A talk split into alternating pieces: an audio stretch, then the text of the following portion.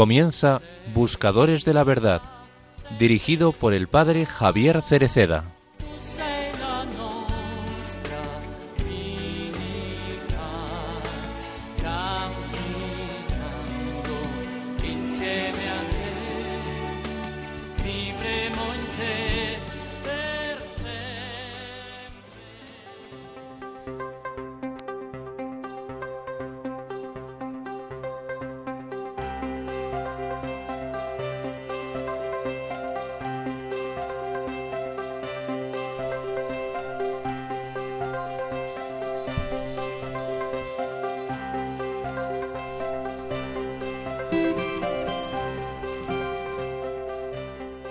El Evangelio de este tercer domingo de Adviento nos habla de Juan Bautista, que mientras está en la cárcel manda a sus discípulos a preguntar a Jesús, ¿eres tú el que ha de venir o debemos esperar a otro?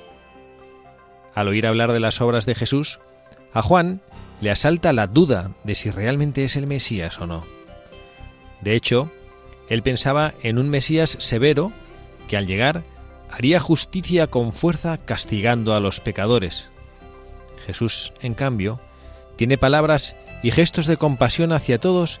En el centro de su acción está la misericordia que perdona, por lo que los ciegos ven y los cojos andan, los leprosos quedan limpios y los sordos oyen, los muertos resucitan y se anuncia a los pobres la buena nueva. Nos hace bien detenernos en esta crisis de Juan el Bautista, porque nos puede decir algo importante también a nosotros. El texto subraya que Juan se encuentra en la cárcel, y esto, además de en el lugar físico, hace pensar en la situación interior que está viviendo. En la cárcel hay oscuridad, falta la posibilidad de ver claro y ver más allá.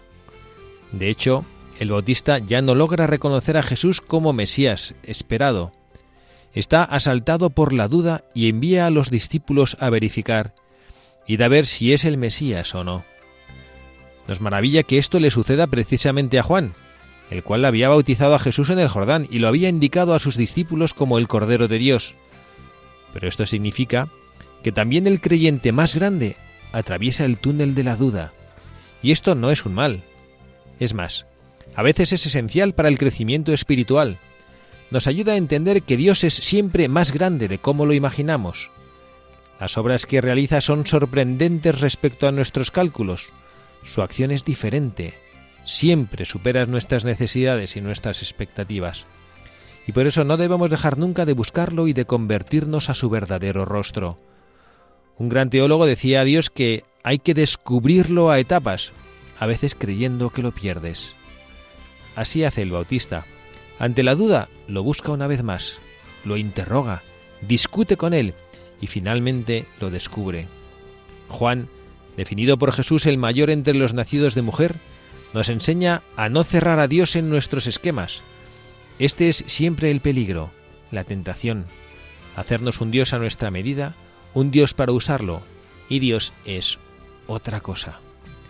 Hermanos y hermanas, también nosotros a veces podemos encontrarnos en su situación, en una cárcel interior, incapaces de reconocer la novedad del Señor, que quizá tenemos prisionero de la presunción de saber ya todo sobre Él. Queridos y hermanas, nunca se sabe todo sobre Dios, nunca. Quizá tenemos en la cabeza un Dios poderoso que hace lo que quiere, en vez del Dios del humilde mansedumbre, el Dios de la misericordia y del amor, que interviene siempre respetando nuestra libertad y nuestras elecciones.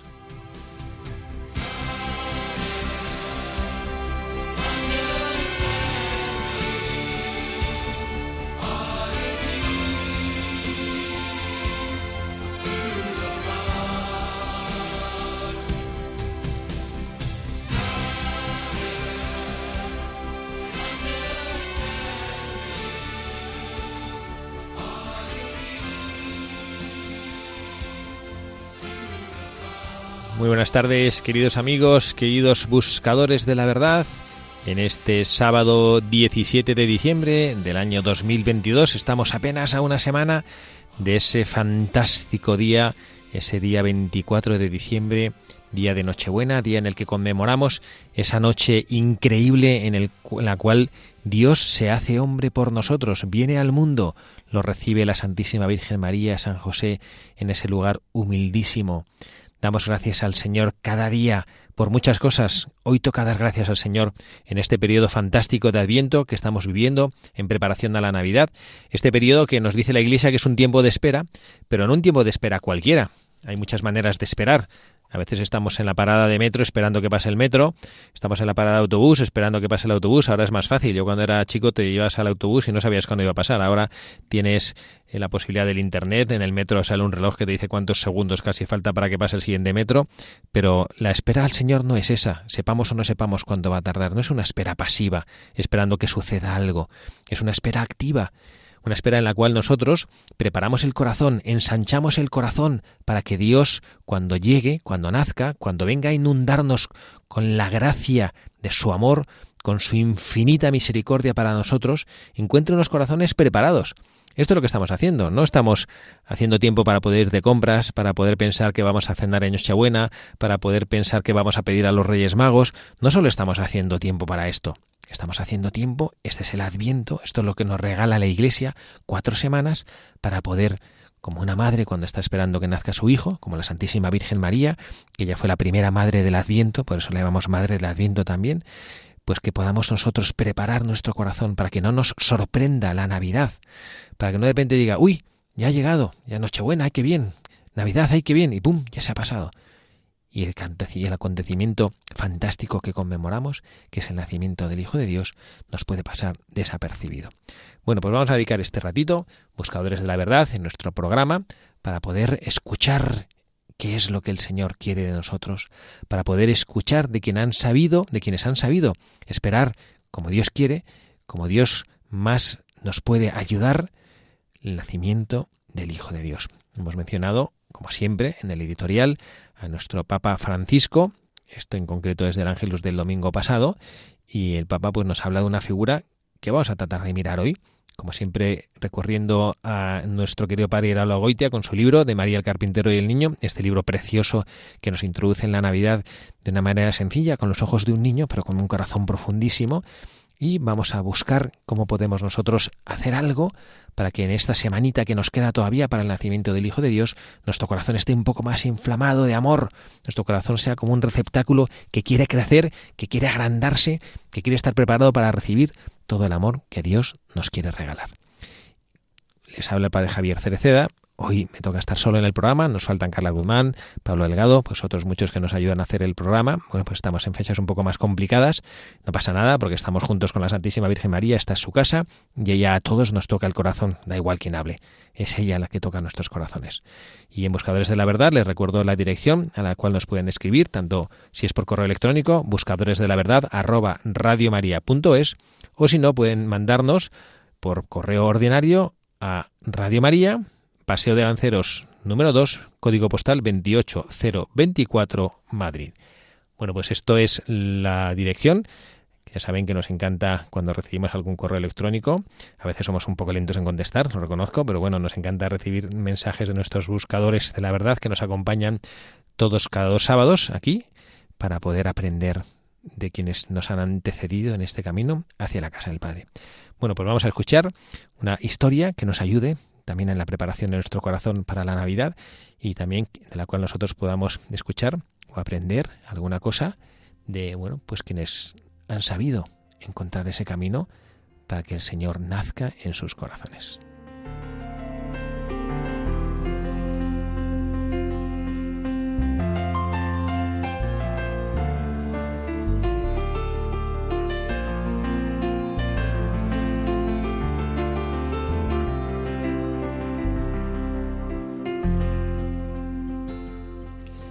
María está ya sobre la gran etapa. 120 kilómetros de caminos polvorientos, si es que Isabel vivía en Karem. 160 kilómetros si es que vivía en Utah. Es a pie, claro, todo a pie.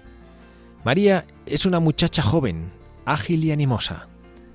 Los pies de María, con su golpecito suave, rítmico e incesante, haciendo santa de norte a sur la tierra de Israel. María, la Virgen rápida. Tiene prisa María, prisa de llegar a Isabel, su prima anciana, que milagrosamente va a tener un niño. prisa por servir, prisa por ayudar, prisa por hacer felices a los demás. El Evangelio dice que María iba deprisa. Deprisa porque hay tantas cosas buenas que hacer en la vida que la vida es corta y hay que vivirla intensamente. Virgen decidida, Virgen joven, Virgen moderna.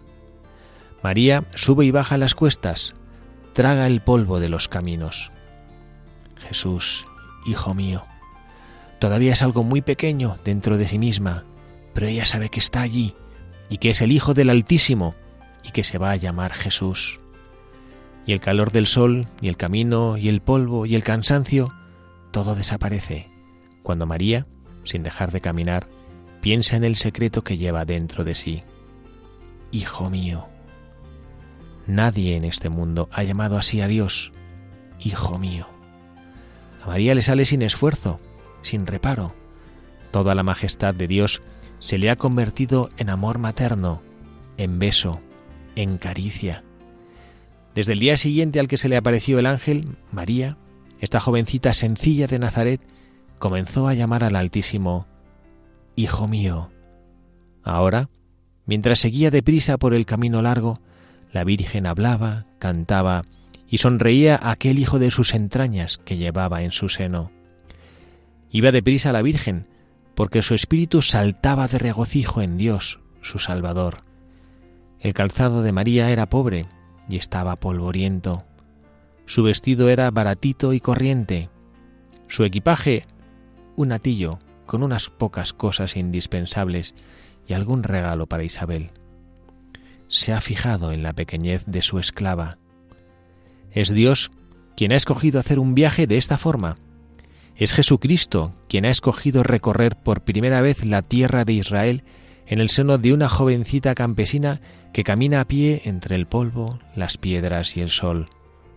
María sabe que por esto la llamarán bienaventurada todas las generaciones. Isabel no sabía que venía María. Isabel estaba haciendo punto. Ya a su edad no veía muy bien de cerca y no le salía la labor muy bien, que digamos. Dentro de tres meses, Dios mío, y todavía tanta ropa y tantas cosas por preparar. Y Zacarías mudo, y con más necesidad de ella que antes. Y ella, ella a su edad, no podía ponerse a pensar en ello porque era un consuelo y... y... Isabel otra vez llorando, de consuelo y de satisfacción y de nervios. Llaman a la puerta. Isabel, Isabel. ¿Esa voz? Ella conoce esa voz. Dios te guarde, Isabel. María, la madre de mi Señor. María se da cuenta de que Isabel lo sabe. Era un peso enorme que se le quitaba de encima. Ahora ya tendría con quién poder hablar de aquel secreto inmenso. Dios se lo había dicho a Isabel un día se lo diría también a José. El viejo Zacarías miraba desde una esquina cómo se abrazaban las dos mujeres, llorando y riendo a la vez. Zacarías mismo no sabía si lloraba o si reía, si estaba de pie o sentado, si andaba o estaba quieto. No sabía. Es que Zacarías sabía también muchos de aquellos misterios. Sabía que aquella muchacha había traído el Altísimo a su casa María, desde entonces, se encargó de todos los quehaceres más trabajosos en casa de Isabel. La Virgen, criadita de servicio. María barriendo todos los suelos de casa de Isabel. María limpiando los polvos de todas las esquinas. María llevando el cubo de la basura por todo el pueblo hasta el barranco. María, la Madre de Dios, y con Dios mismo en su seno, haciendo todas estas cosas en una casa que no es la suya. María, la patrona de todas las personas que sirven, de las que han venido del pueblo dejando allí a sus seres queridos, de las que ponen sus manos sobre tanta cosa sucia para volverla limpia. María, que sabe muy bien el valor que tienen las clases y categorías humanas. María, que sabe que ella es madre de Dios, porque Dios se ha fijado en la pequeñez de su esclava. A Isabel, que sabe quién es María, le da a veces mucho apuro cuando la ve marchar hacia el río con el balde de la ropa sucia. María, por Dios, tú con eso no. Claro que sí, mujer. Después de todo, yo no soy más que la sirvienta del Señor. María no entiende mucho eso de las clases sociales. No sabe que hay personas que han nacido para ser señores. María sabe que ese niño que lleva junto a su corazón ha venido no a ser servido, sino a servir. Sabe que la frase más feliz que ella misma ha dicho, inspirada por Dios, ha sido, He aquí la esclava del Señor. Después de nacer el niño Juan, María se queda todavía unos días hasta que Isabel esté del todo bien. Ya tiene práctica en cuidar niños. Lo ha hecho varias veces en Nazaret con los niños de las vecinas. Pero esto es una práctica que le va a venir muy bien para después. María se entrena con el niño Juan. Poner pañales, quitar pañales, lavar pañales, vuelta a poner pañales, vuelta a quitar pañales, vuelta a lavar pañales. Después de secos al sol, quedaban un poquito tiesos. Antes de ponerlo, María los acaricia con sus manos para que queden un poco más suave. María sabe por qué lloran los niños. María sabe dormir al niño. María sabe poner un beso donde le duele al niño, ese beso que lo cura todo, todo. María, la sierva del Señor. María, la niñera. Nuestra excelentísima Señora, Reina y Madre, la Virgen María.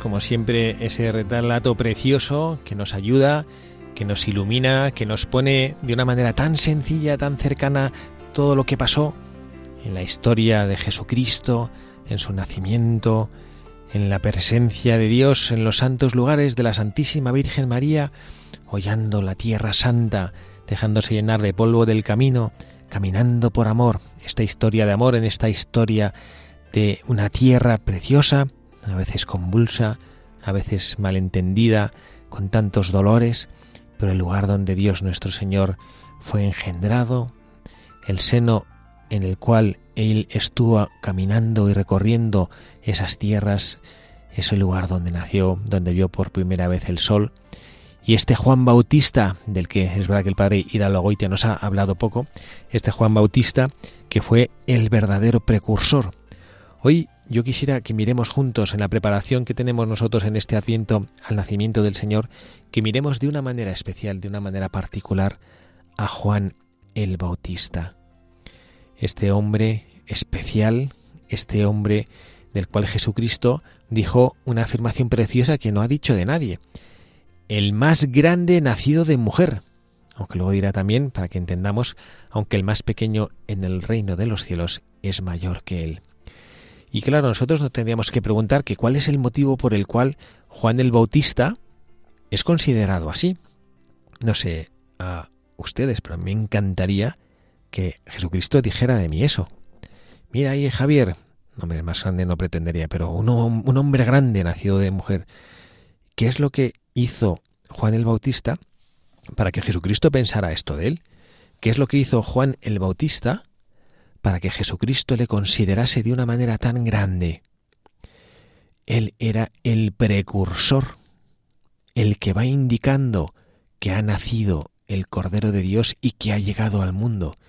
Y esto lo hace desde el primer momento de su existencia, estando en el seno de su madre, esto no nos lo ha contado el Padre de la Goita, pero lo conocemos perfectamente por el Evangelio, que cuando la Santísima Virgen María llega a Encarim y donde está Isabel, su prima, esperando, pues como probablemente sucediera si era una mujer mayor, embarazada, pues estaría reposando en casa y entra ahí y la Santísima Virgen María dice el Evangelio que el niño saltó de gozo, saltó de gozo. Y bueno, para mí esta es la primera enseñanza para nosotros que estamos caminando hacia Belén, estamos caminando hacia Belén, no físicamente, evidentemente, estamos caminando espiritualmente hacia Belén, y nosotros, ¿cómo preparamos este corazón que tenemos, a veces un poquito frío, a veces un poquito herido por tantas cosas que suceden que no son muy buenas, a veces un poco dolido con este mundo que no nos acoge, con este mundo que presenta dificultades, con estas cosas insalvables que me, presionan y dificultades económicas, materiales, de trabajo, peleas en casa, malos entendidos en la familia? ¿Cómo preparamos nuestro corazón? Para que cuando nos encontremos con el Señor nos pase como Juan el Bautista, que era un hombre grande porque era un hombre capaz de percibir la presencia de Dios. Por eso salta de gozo en el seno de su madre. Y la primera enseñanza para nosotros, ¿soy yo capaz de percibir la presencia de Dios en mi vida? Porque si Juan en el seno de su madre fue capaz de percibirlo, no es que fuera un hombre especialmente habilidoso, a lo mejor no hay que tener habilidades o talentos humanos para poder entender que Dios se está acercando y se está haciendo presente en mi vida, porque cuando lo necesitó era un bebé, ni siquiera, un bebé sin nacer en el seno de su madre. Y él fue capaz de percibirlo. Por lo tanto, no debe ser muy complicado o no debemos necesitar tener mucha ciencia si un bebé recién sin nacer es capaz de percibirla. Bueno, pues vamos a pedir al Señor también ahora en esta Navidad tantas cosas tenemos que pedir. Eh, no solo si hay algún niño que nos está escuchando, hacer la carta a los Reyes Magos y pedir cosas a los Reyes Magos, materiales, juguetes, que está fenomenal, y las muñecas, y los coches, y todas estas cosas electrónicas que le gustan a los niños, que si las tabletas o los teléfonos móviles, bueno, bueno, pidamos y ya sabrán los Reyes Magos qué cosas conviene traer o no. Pero también pidamos de estas cosas que les gusta que les pidamos y vamos a pedirle capacidad de percibir que el Señor está cerca, que el Señor está presente y que lo recibamos con un corazón noble, un corazón sencillo, un corazón que sea capaz de saltar de alegría cuando se encuentra el Señor presente junto a nosotros. Bueno, pues esta es la primera enseñanza que nos hace este hombre, el precursor. Y hay una segunda enseñanza que también pues quisiera compartir con nuestros oyentes, con todos nuestros buscadores de la verdad, de lo que nos dice Juan el Bautista con su vida. El Señor le denomina como el más grande nacido de mujer, y lo que hace Juan en su vida, pues también era un poco raro, porque Juan era un personaje un poquito peculiar, ¿no? Se vestía con una piel de camello. Yo entiendo que si hoy esto se consideraría una extravagancia, yo creo que hasta la policía llevaría detenido a uno que se presentase en mitad de nuestra ciudad paseando con únicamente cubierto con una piel de camello, pues yo creo que en tiempos de Jesús, mm, hombre, quizá chocaría un poco menos que hoy en día, pero también debería ser una persona un poco extraña, ¿no? Y que comiese langostas, no langostas de las del mar, estas riquísimas, los que las coman. Yo rarísima vez, creo que no, recuerdo si alguna vez he tomado alguna, pero mm, bueno, pues no langostas de estas ricas, ¿no? sino langostas de esos que, que saltan por el monte, ¿no? Y bueno, pues a esto se dedicaba Juan. Entonces, ¿por qué el Señor diría esto de él? Porque él era capaz de indicar dónde estaba el Cordero de Dios. Y esta es otra invitación que nosotros debemos acoger no solo percibir dónde está ese Cordero de Dios, saltar de gozo, ojalá que fuéramos capaces y tuviéramos esa sencillez de niños para poder saltar de gozo como saltó Juan en el seno de su madre, pero también una vez que esto lo descubramos, aprender a indicar. Y esto es lo que Jesucristo, porque creo, yo creo que por esto Jesucristo le dice que era un hombre especial, porque era capaz de percibir y era capaz de compartir y dedicar su vida a decir, ahí está el Cordero de Dios.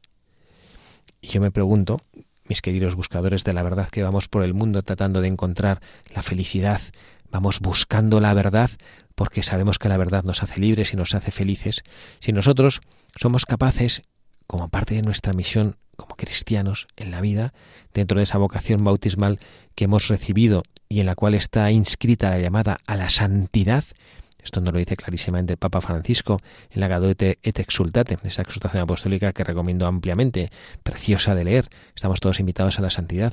Pues Juan Bautista, esa llamada a la santidad que experimentaba del Señor, pasaba por indicar y por gastar su vida, e incluso por darla, para decir, ahí está el Cordero de Dios. Él no tuvo ninguna pena en renunciar a sus seguidores. Esto, puff, cómo nos cuesta a nosotros.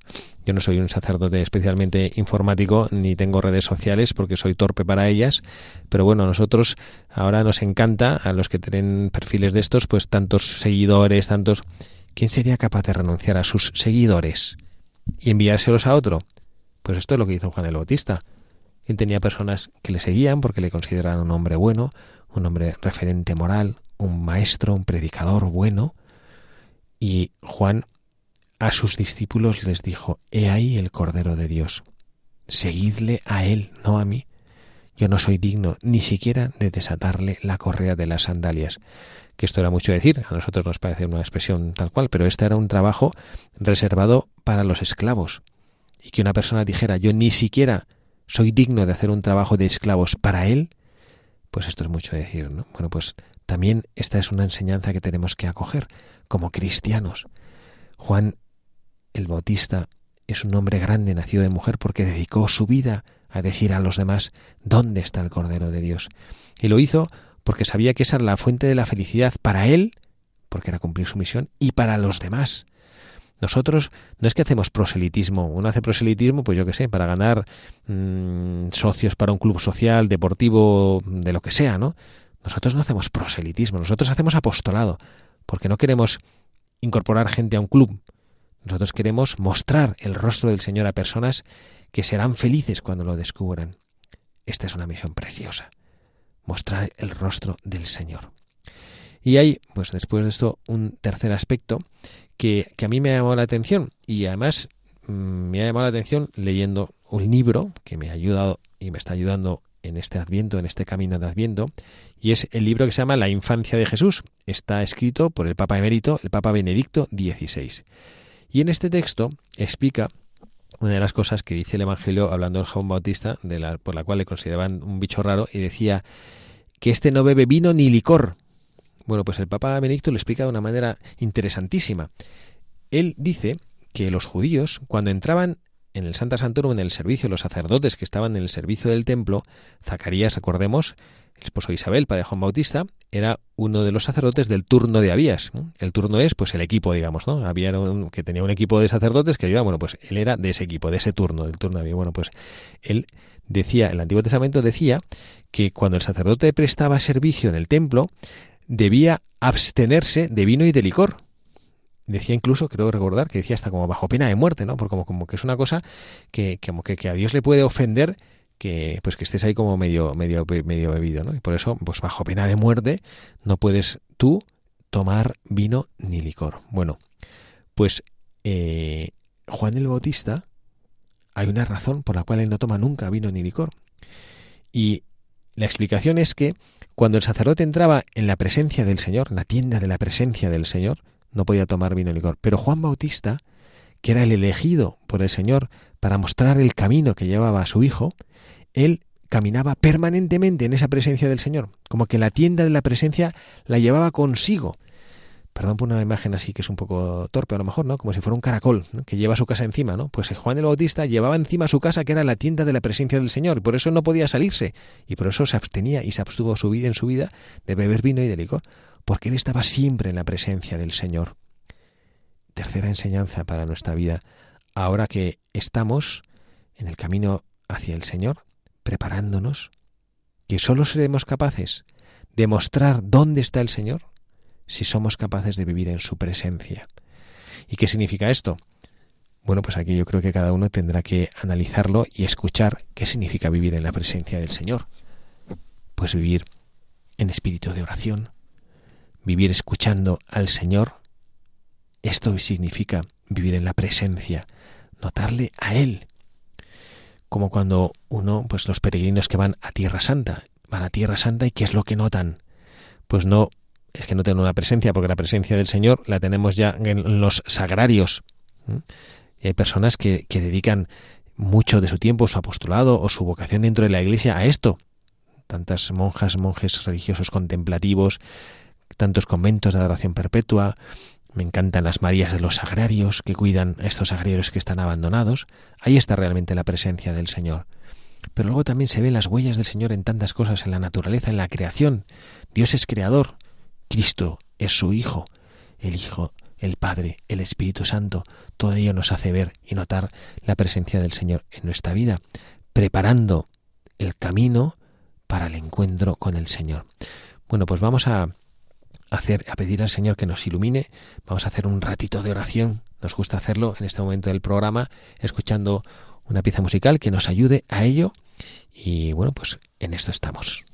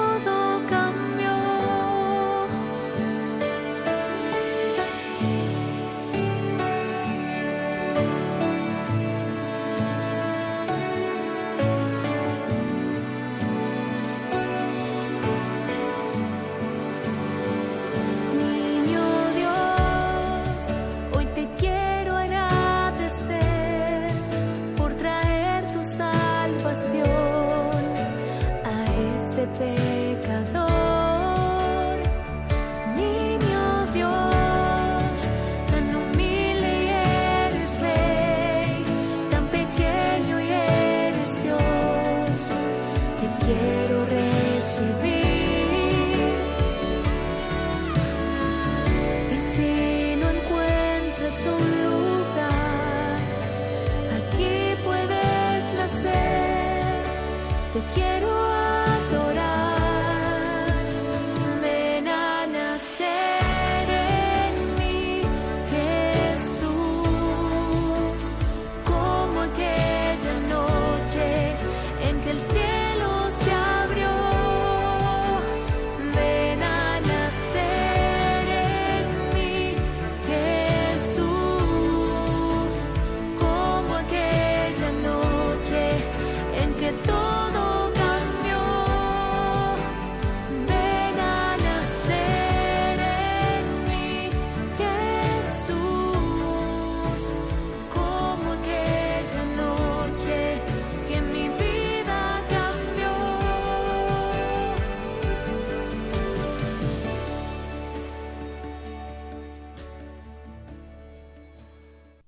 Así el Señor nos ayuda a preparar nuestro corazón.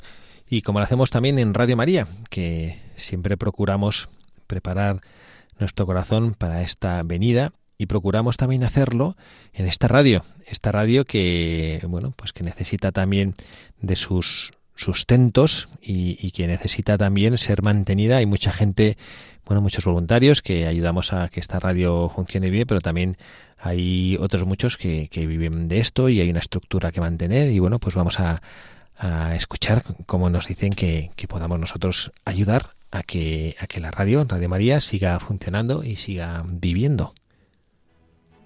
¿Te han avisado de que tienes una cita muy especial? ¿Sabes el lugar y la fecha? Toma nota. El 24 de diciembre por la noche, en Belén de Judá, nos espera Jesús. Y es que tanto nos amó y ama el Padre Celestial que nos ha enviado desde el cielo a su Hijo eterno como Salvador del mundo, para sanar las heridas de nuestro corazón, darnos alegría y esperanza y conducirnos a la felicidad eterna. Sin embargo, muchos, ignorantes de esta cita, siguen sin conocer al único Redentor. Por eso, Radio María quiere hacer llegar la buena noticia a todos los rincones de España y del mundo. Para ello, necesitamos tu oración, compromiso voluntario y donativo. Colabora.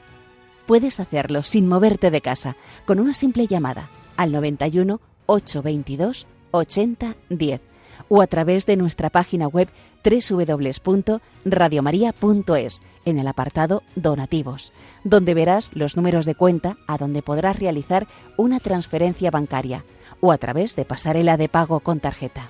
Además, tenemos disponible el método de pago Bizum.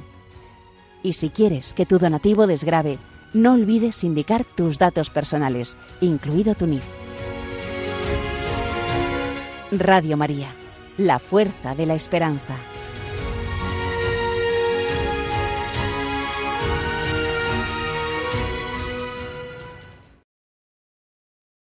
Radio María, la fuerza de la esperanza que tenemos todos, especialmente inflamada en este tiempo de Adviento en el cual nos vamos acercando cada vez más a encontrarnos con el Señor.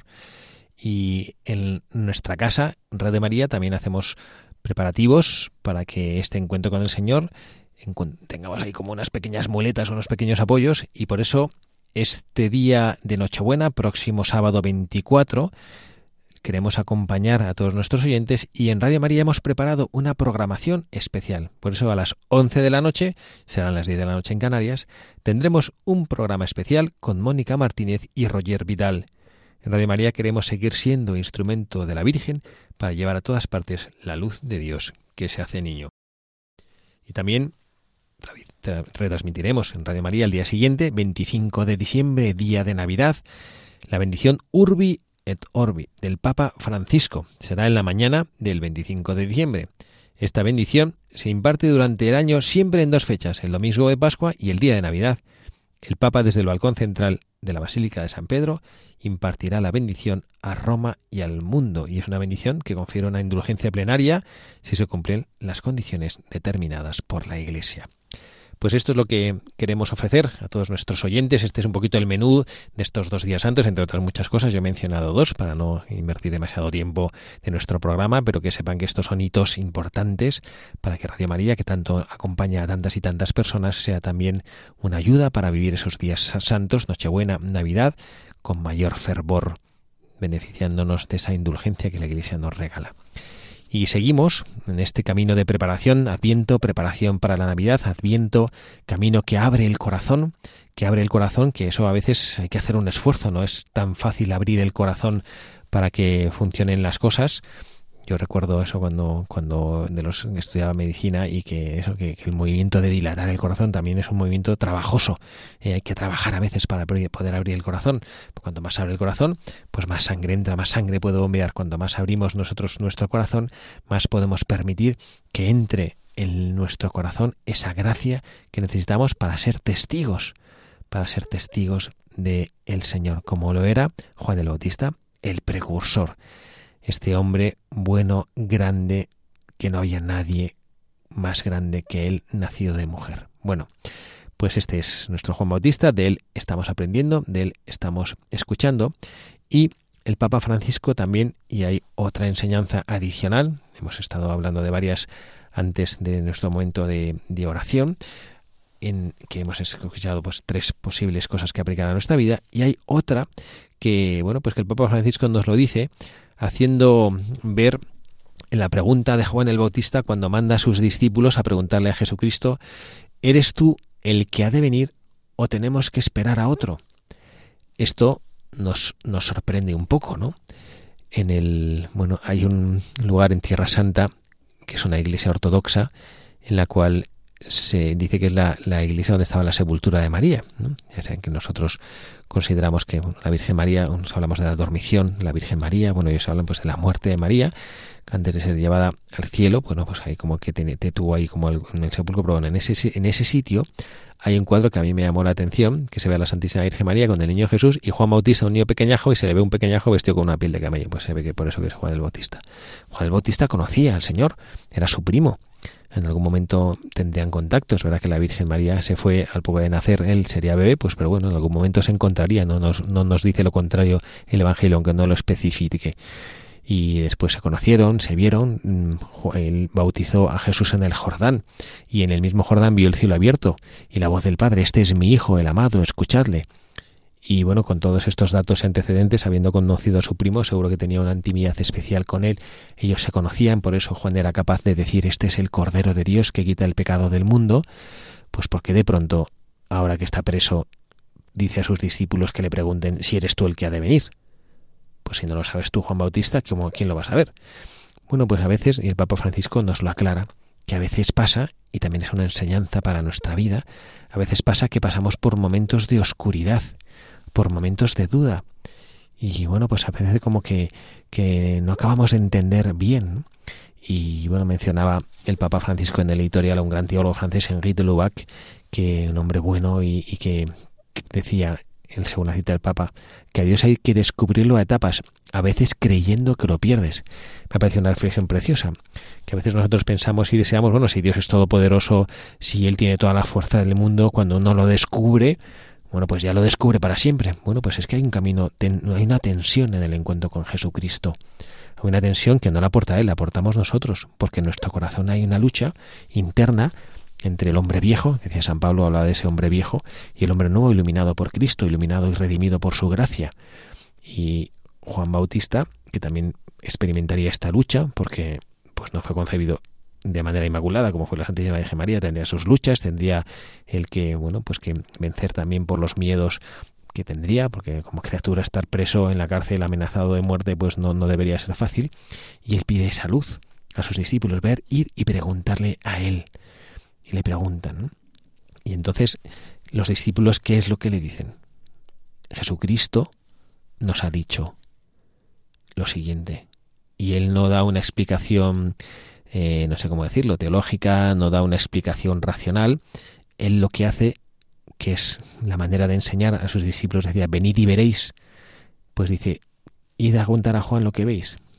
Los cojos andan, los ciegos ven, los leprosos, los leprosos quedan limpiados, y bienaventurado quien no se escandalice de mí. Curiosa coletilla, ¿no? Bueno, pues este es el motivo por el cual los discípulos reconocen en Jesucristo al Mesías. El Mesías que tiene ese poder, ese poder que hará que el pueblo judío pues acabe fijando más en las cosas materiales que Jesucristo era capaz de proporcionar que en el verdadero mensaje profundo que venía a dar, ese mensaje de salvación, ese mensaje de amor indiscutible. Bueno, pues nosotros aprendemos en esta cuarta enseñanza que nos hace San Juan Bautista a los buscadores, que a veces nosotros, pues también nos puede pasar que nos encontramos como en una situación de, prisión interior, de cárcel interior. Alguno quizá nos escucha y es conocedor de lo que es la cárcel real, la cárcel de barrotes, de muros de hormigón. Pero a veces nosotros, sin experimentar eso, sí tenemos una cárcel interior que nos imposibilita, que nos incapacita de reconocer la novedad del Señor. A veces nosotros también podemos estar presos, nos lo decía el Papa en el editorial, de la presunción de que ya sabemos todo sobre Él. Bueno, pues esta es la quinta enseñanza que nosotros podemos sacar en este camino hacia Belén, en este adviento del año 2022, que cada uno de nosotros pues contará según los años, los advientos que ha vivido. Y a lo mejor parece que ya nos lo sabemos todo. Y a veces, no digo que nos desesperancemos, pero a veces como que no tenemos la capacidad de reconocer esa presencia fuerte del Señor en nuestra vida y esa posibilidad de que el Señor nos llene de nuevo de esperanza. Porque bueno, pues miramos a nuestro pasado y a lo mejor hemos estado cerrados a que el Señor toque nuestra vida y han pasado 10, 15, 20, 30, 50, 60, 70 años y no vemos que Dios nuestro Señor haya tocado el corazón, haya entrado en mi vida. Bueno, pues eso no será cosa que el Señor no ha querido, sino que quizá nosotros somos presos de ese prejuicio y de que ya lo sabemos todo sobre el Señor. Yo les invito, queridos buscadores de la verdad, a que nos acerquemos al portal de Belén, no físicamente, espiritualmente, diciendo, Señor, tú lo sabes todo. Tú sabes por qué yo vivo así. Tú sabes por qué a veces tengo yo mis dudas.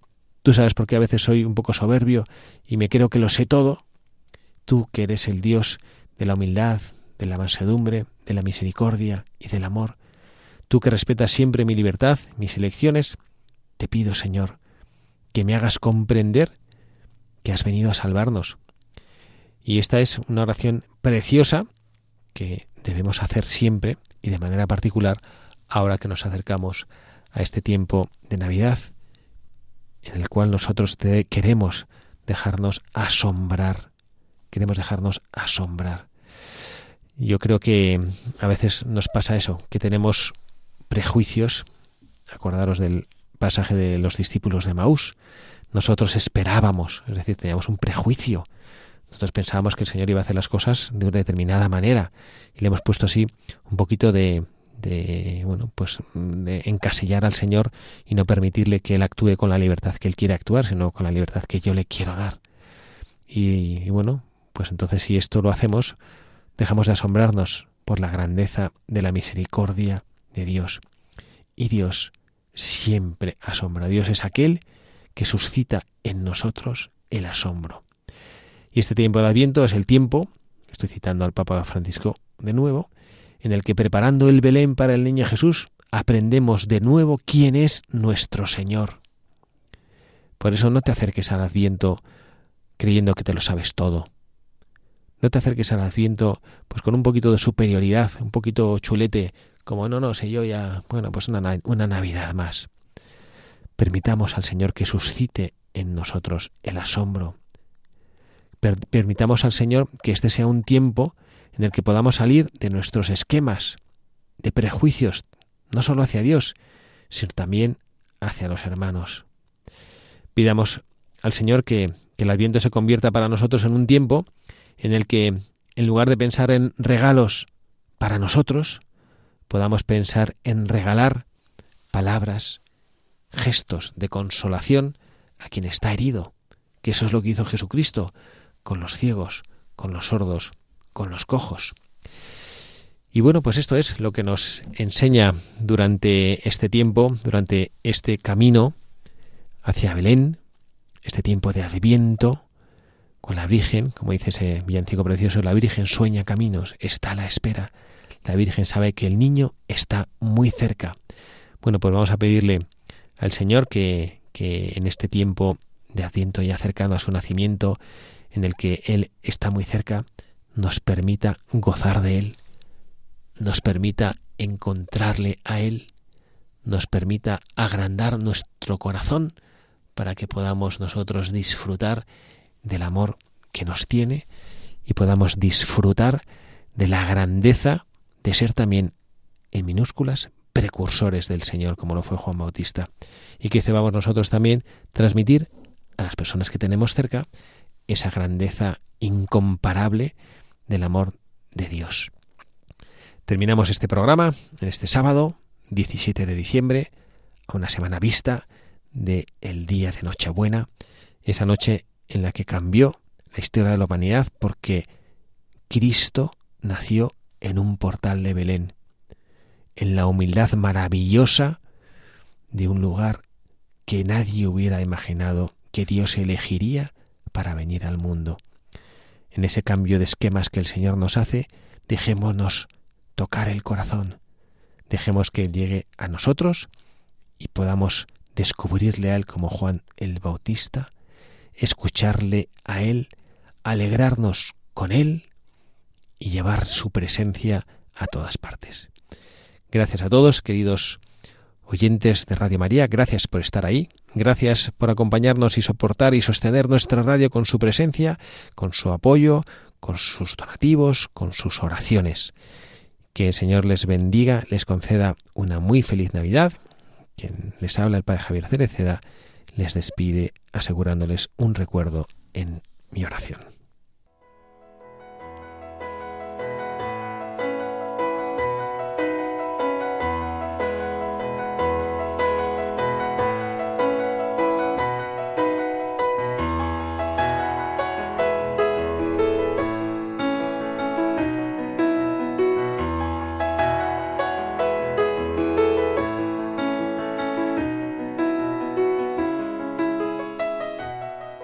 Santísima Virgen María, Madre del Adviento, venimos ante ti como niños pequeños para pedirte que nos cobijes con tu manto, que nos tomes de la mano como buena madre que eres, como tú solo sabes hacer. Está concluyendo este tiempo precioso de Adviento que la Iglesia nos ha regalado para que como tú aprendamos a esperar activamente el nacimiento de tu Hijo para que preparemos nuestro corazón mirando nuestra vida, mirando las vidas de las personas a las que amamos y nos rodean, mirando nuestro corazón y que su nacimiento no suponga un evento indiferente, irrelevante en nuestra vida. Sabemos que nos cuesta encontrar cosas que nos cambien de manera radical, sabemos que es difícil que nuestro corazón se libere bruscamente de tantas ataduras, pero sí te pedimos, Madre, que nos tomes de la mano y que nos ayudes a reconocer en la pequeñez de tu Hijo la grandeza de este Dios que viene. Te pedimos que nos ayudes a reconocer en el silencio de Dios, en este mundo en el que tantas cosas pasan y nos gustaría que Dios actuase de una manera más llamativa, que nos ayudes a entender en ese silencio, en esa aparente inacción de Dios, que Él está presente entre nosotros, que Él nos ama, que Él nunca nos pierde de vista, que Él no deja que escape una sola lágrima una sola oración, un solo dolor de ninguno de sus hijos. Madre del Adviento, ayúdanos a vivir con alegría y ayúdanos a que el nacimiento de tu Hijo nos llene, como a tu sobrino Juan el Bautista, de una alegría desbordante que sepamos expresar con gozo la alegría de ser cristianos. Gracias, Madre. Feliz Navidad a ti, la que la viviste por primera vez con plenitud. Llénanos de tu gracia y de tu amor.